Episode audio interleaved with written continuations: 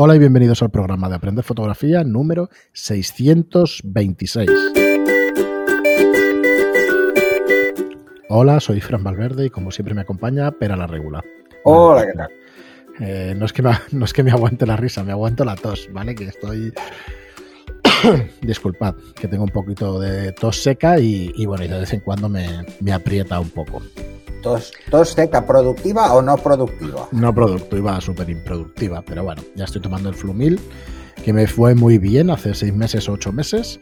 Eh, yo no se lo recomiendo a nadie porque no soy médico, pero vamos, me, me dijo una amiga eh, eh, doctora que me tomara dos cajas y perfecto me fue. Y es verdad que me está yendo mucho mejor, así que nada, en un par de programitas estoy perfecto ya. Muy bien, Pera, pues nada, recordar a todos los oyentes que tenéis nuestros cursos de fotografía en aprenderfotografía.online y en estudioslightroom.es. Como siempre, deciros que es la mejor manera, la más fácil y más rápida de aprender fotografía.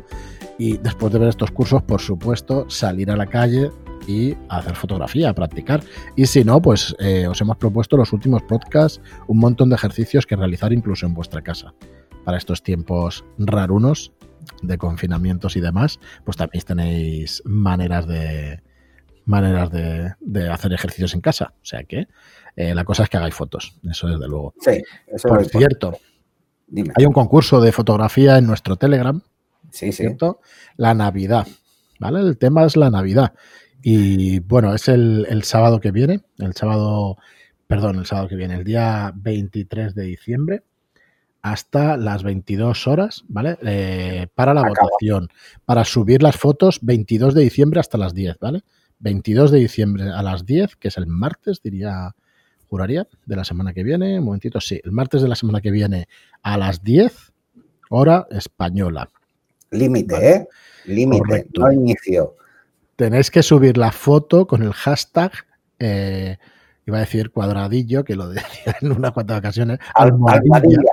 Almohadilla Almohadilla. Navidad 2020. Almohadilla Navidad 2020, ¿vale? Cada participante una sola fotografía. Tenéis como premios un libro hecho de fotografía realizado por Giordano Raigada de sus fotos, Dreams Intimate Thoughts, eh, Pensamientos íntimos y sueños, o los sueños íntimos y pensamientos, No sé la traducción, ya nos lo dirá Giordano cuando venga al programa.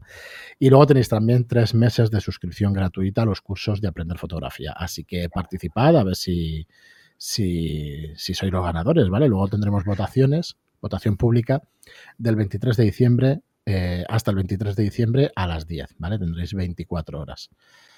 Y nada más, que os paséis por aquí por el Telegram de Aprender Fotografía. Somos 2027 miembros y suele ser un grupo muy activo, o sea que, que pasaros por allí, que está, que está genial. Si lo, No, lo vuestro es la no, no os aburriréis en el grupo.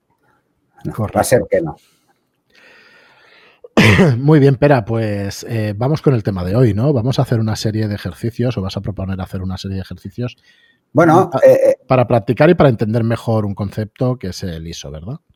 sí, a ver, la idea de- del ejercicio eh, es salirnos de los tópicos, ¿vale? Un poco. Eh, todos sabemos que, si subimos al ISO tenemos grano y que ese grano, bueno, no es grano, es ruido. Ese ruido en la imagen pues parece indeseable, pero no siempre es indeseable. ¿eh? Muchas veces nos puede ayudar a transmitir una sensación eh, de forma bastante intensa. Una de las cosas que debemos tener muy claros es que además al subir el ISO bajamos rango dinámico. El, número de pasos de luces a sombras se reduce y se reduce considerablemente si subimos mucho el ISO. ¿Vale? Yo lo que os voy a plantear, Perdona, y añadir una cosa, sea la cámara que sea. sí, esto pasa Vale. en todas. O sea, no por muy, por muy buena cámara que tengamos, la mejor de mercado sigue rebajando ese rango dinámico. Sí. Vale. Sí, sí. Pero eh, es inevitable, ¿eh? Es inevitable porque el ruido se come parte de la información. ¿Vale? Eh, el ruido básicamente mm, lo, que nos está haciendo es la señal ruido, lo que nos está haciendo es anular la señal correcta o la buena, por decirlo de alguna forma. A ver, como decía, eh, puede ser indeseable o no mm, ese ruido. ¿m? Así que, bueno, vamos a ver que realmente el ruido muchas veces nos puede ayudar a texturizar una imagen. Sobre todo es interesante en retratos. Os lo recomiendo mucho que lo hagáis en retrato porque os daréis cuenta de que cambia. Entonces, el ejercicio, ¿cuál es? Lo ideal sería tener un fotómetro, pero si no tenéis un fotómetro, bueno, pues lo que vais a hacer es una medición eh, como estáis acostumbrados, sobre todo los que habéis pasado por los cursos, vamos a hacer una medición y luego vamos a jugar con la ley de reciprocidad. Es decir, vamos a ir subiendo el ISO y vamos a ir cambiando algún valor. En este caso lo vamos a hacer sobre todo con eh, la obturación para que podamos comparar los valores. Porque si lo hacemos con, con el diafragma, vamos a tener diferencias en profundidad de campo que pueden darnos a entender cosas incorrectas. ¿Vale?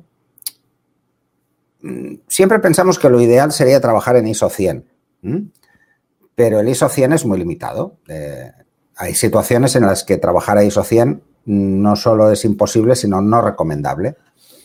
Así que este ejercicio pretende dos cosas. Una, que nos familiaricemos con el ISO. Dos, que además de familiarizarnos, conozcamos mejor la cámara y hasta dónde es capaz de llegar o hasta dónde es capaz de darnos esa mm, información lo suficientemente buena como para que la fotografía no pierda ni su sentido y además podamos ganar algo. Algo, eh, sobre todo en seguridad. ¿eh? Cuando hablamos de ISOs más altos, normalmente es porque tenemos problemas con la luz y vamos a jugar con la obturación. Y claro, llega un momento que si bajamos mucho la obturación, ponemos en riesgo que la foto quede trepidada o movida. Entonces, eh, ahí es donde tenemos un problema, ¿no? Entonces, subimos el ISO a veces de forma inconsciente, sin tener muy claro de si la necesidad es real o no. Yo he visto en ejercicios de, gente, pues, tener una obturación de 500 para un retrato y tener el ISO a 400 o 800, cuando podían haber bajado tranquilamente entre uno y dos pasos de ISO. Sin, no había necesidad. ¿eh? Una cosa es que busquemos ese ISO 100 y otra cosa es que nos olvidemos un poco del ISO cuando tengamos muy controlada nuestra cámara dónde peca más o dónde el ruido es significativamente más dañino para nuestra imagen. Todos sabemos que el, el ruido aparece sobre todo en las zonas de sombra.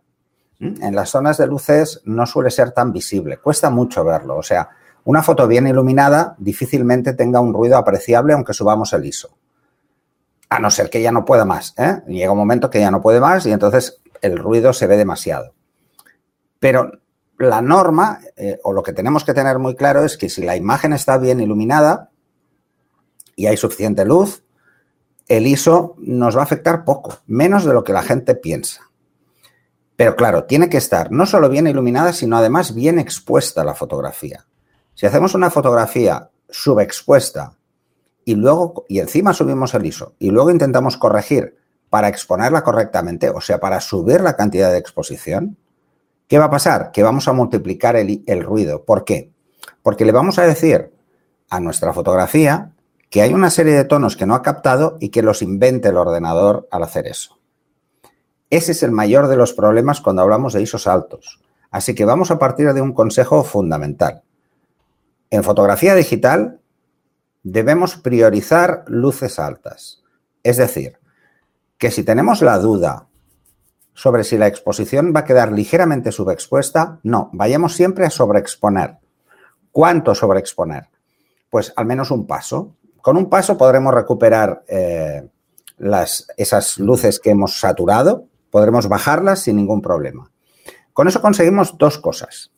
Conseguimos reducir el ruido porque lo que vamos a hacer es restar, restar tonos, y al restar tonos lo que va a hacer es eliminar eh, estadísticamente la mitad del ruido. Y por otro lado, vamos a asegurar que luego no tengamos eh, problemas irresolubles ¿eh? por crear tonos. Por ejemplo, si hay una zona oscura y la hemos subexpuesto, el ruido en esa zona va a ser extenso y muy intenso. Se va a ver mucho. Y vamos a diferenciar dos tipos de ruido. El de luminancia y el de crominancia, el que se produce por la falta de luz y el que se produce por el ISO propiamente dicho, que es esos colorines extraños que aparecen muchas veces en las fotos. Él simplemente se inventa los tonos y como se los inventa porque no ve luz en esa zona, pues eh, hace esos patrones tan feos y tan rarotes. que en químico no era así. ¿eh? En químico era diferente el funcionamiento. Eso es lo que diferenciaríamos de lo que sería el grano y el ruido. Así que el ejercicio que os planteo es hacer la misma fotografía con diferentes ISOs, pero siempre partiendo de las premisas que os he dicho. La foto no puede, no puede estar subexpuesta y preferiblemente mejor que esté ligeramente sobreexpuesta. No hace falta llegar a un paso, ¿eh? Podéis quedaros un poco más justitos. Con un tercio puede ser hasta suficiente.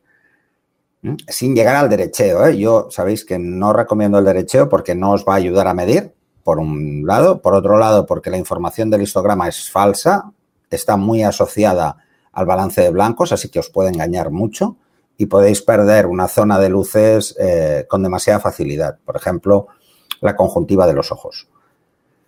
Se puede perder y entonces queda como, como artificial la imagen.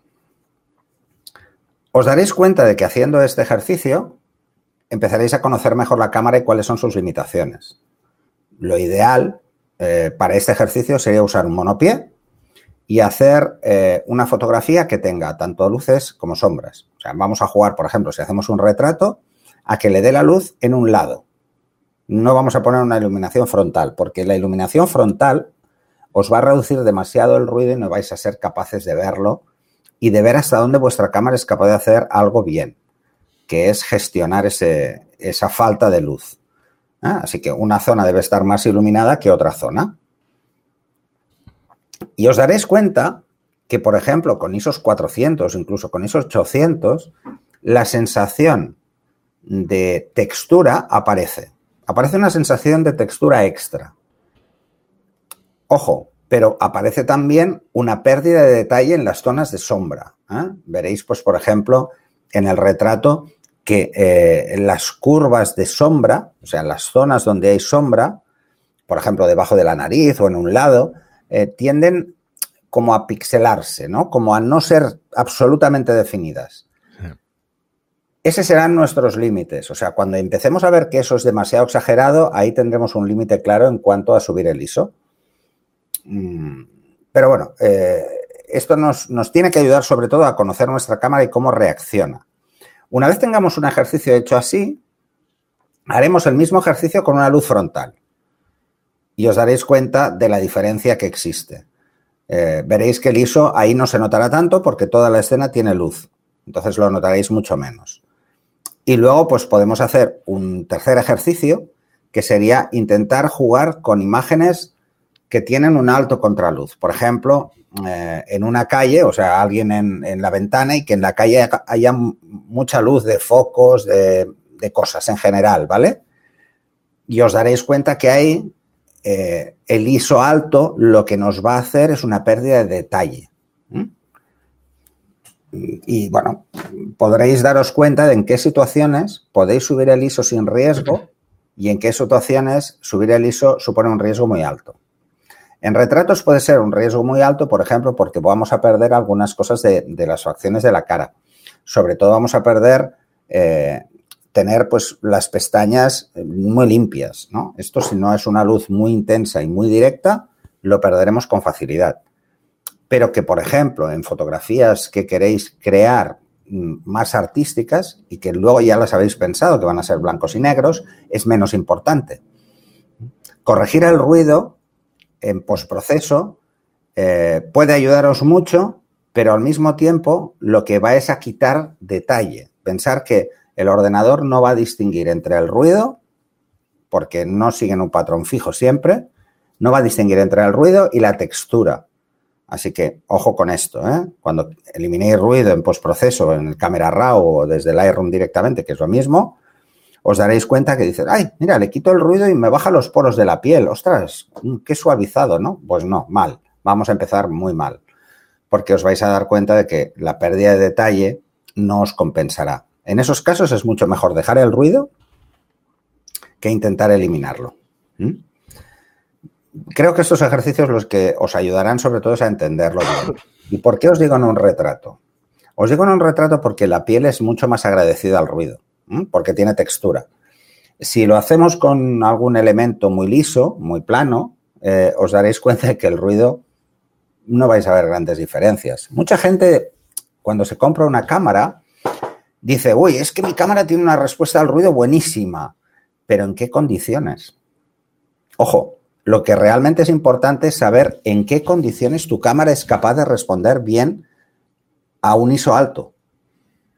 Este es el momento, estando en casa tranquilamente, de probar, porque en casa no solemos tener una luz muy intensa eh, y podemos probar eh, cómo va a responder ante este tipo de situaciones. ¿eh? O sea, estar en una casa, en un salón con una iluminación normal es como estar en la calle de noche. Hmm.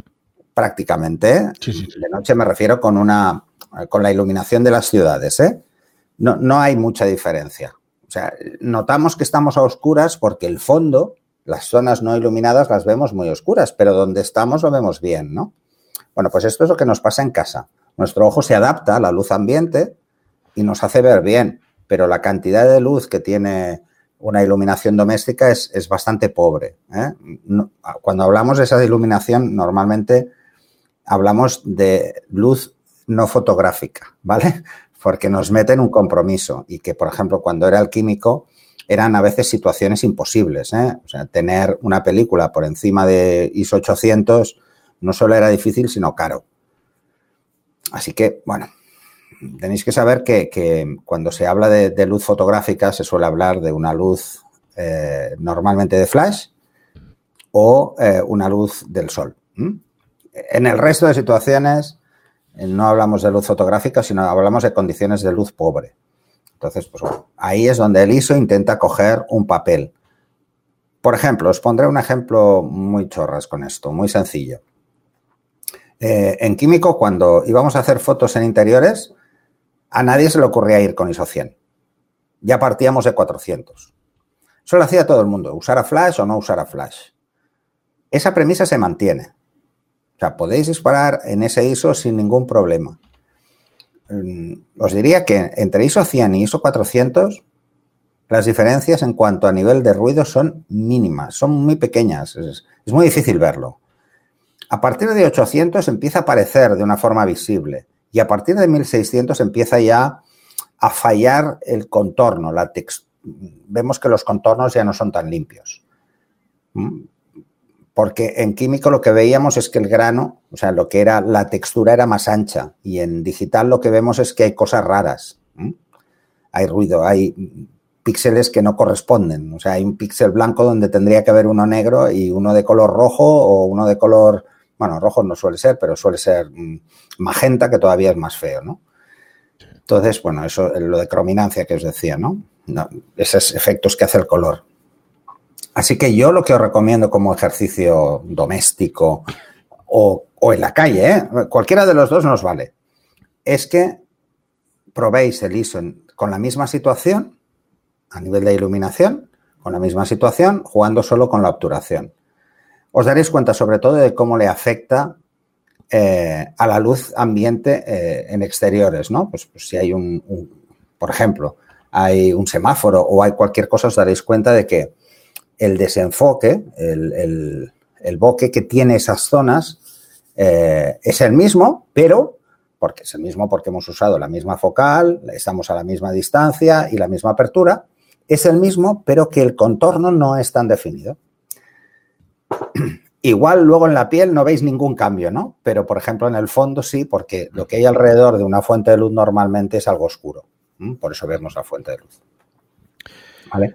Bueno, espero que, que os sirva como ejercicio y, que, podáis sacarle partido al ISO eh, con medida y con responsabilidad, sabiendo lo que estamos haciendo y por qué lo estamos haciendo. Muy bien, Pera. disculpad. Bueno, pues disculpad por la tos, mira que he hablado un poco, pero, cuando empiezo ya, ya estoy. Eh, nada más por hoy. Muchas gracias a todos por estar ahí. Muchas gracias por vuestras reseñas de 5 estrellas en iTunes y por vuestros me gusta y comentarios en iVoox. Gracias y hasta el próximo programa. Hasta el siguiente.